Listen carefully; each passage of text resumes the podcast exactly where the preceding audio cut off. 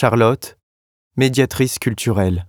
Euh, je m'appelle Charlotte et je suis médiatrice à la Biennale d'art contemporain de Lyon. Pour ce projet-là, c'est les lycéens qui sont venus à notre rencontre. On leur a d'abord fait des médiations et après, euh, on a travaillé ensemble pour que ce soit eux qui fassent les médiations. Et aujourd'hui, c'était la restitution. Donc, ils ont accueilli une place de seconde et ils leur ont présenté des œuvres en essayant d'avoir un, un échange, de les intéresser, de leur donner des informations.